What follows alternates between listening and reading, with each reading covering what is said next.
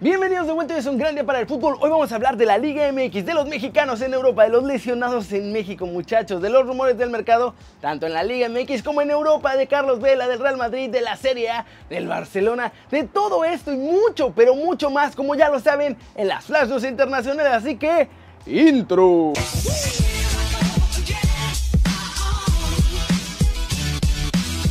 Arranquemos con la nota One Fútbol del día y es el resumen de la Liga MX de este sábado porque hubo varias sorpresas que nadie vio venir. Para empezar, parece que Cruz Azul despertó en el clausura y ganó al Santos por goleada 3 a 0 allá en el Estadio Azteca, gracias a los goles del Cabecita Rodríguez, Elías Hernández y Luis Romo. Con este resultado la máquina es décimo con 3 unidades y Santos 14 también con 3 unidades.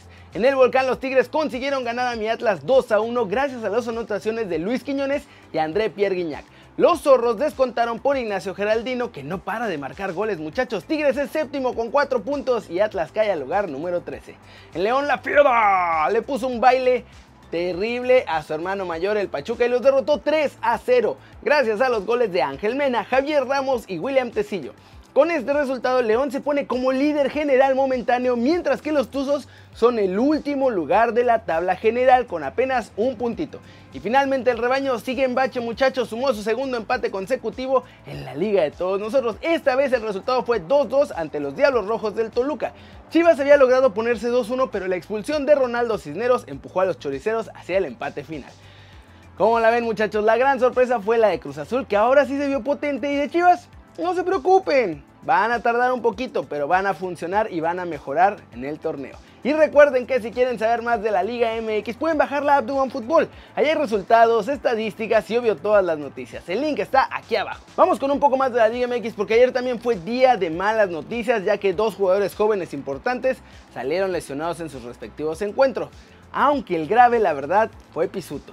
Y es que nuestro chavo del Pachuca acababa de debutar en el torneo y en una jugada muy desafortunada cuando intentaba cortar un pase, su pie derecho se atoró en el pasto. Debido a la velocidad con la que iba, su hueso hizo una especie de palanca y se rompió. El reporte médico de Pachuca este domingo fue de fractura de peroné y luxación de tobillo, lo cual requiere cirugía.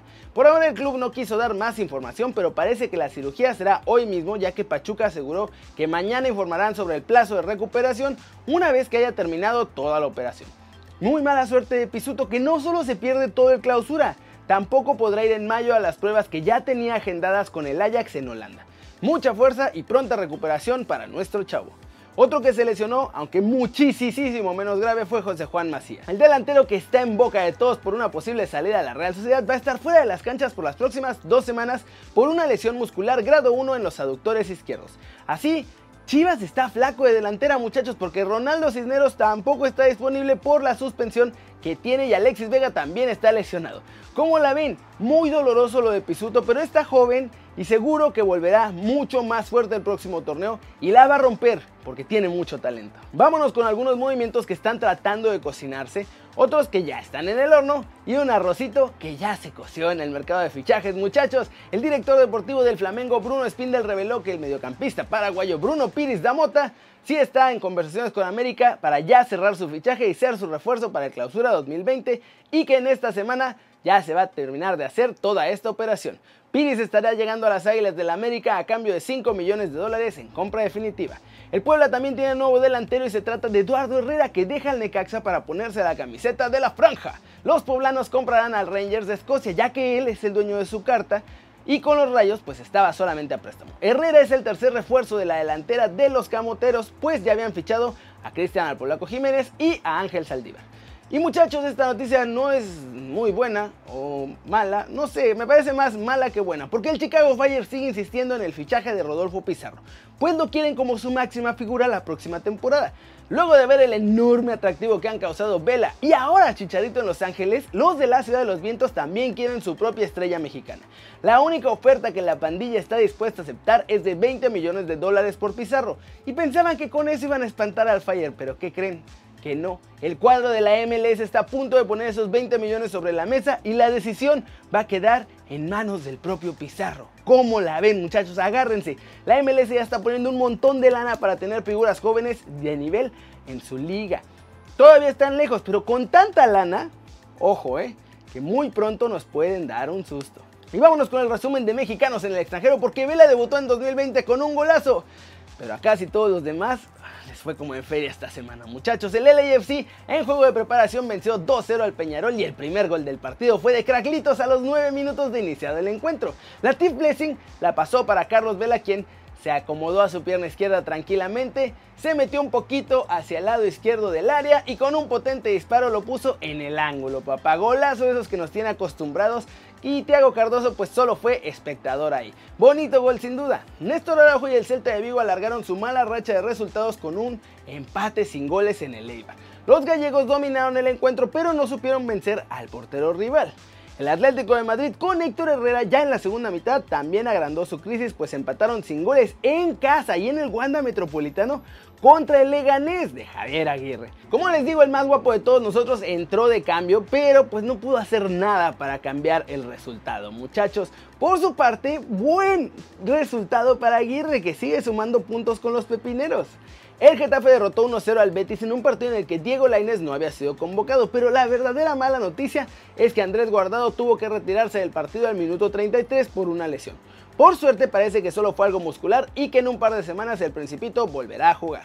El Ajax recibió su tercer derrota de la temporada, muchachos, ahora perdieron 2-1 contra el Groningen. Con esto, además, se abrió de nuevo la pelea por el liderato de la Eredivisie en esta jornada 21.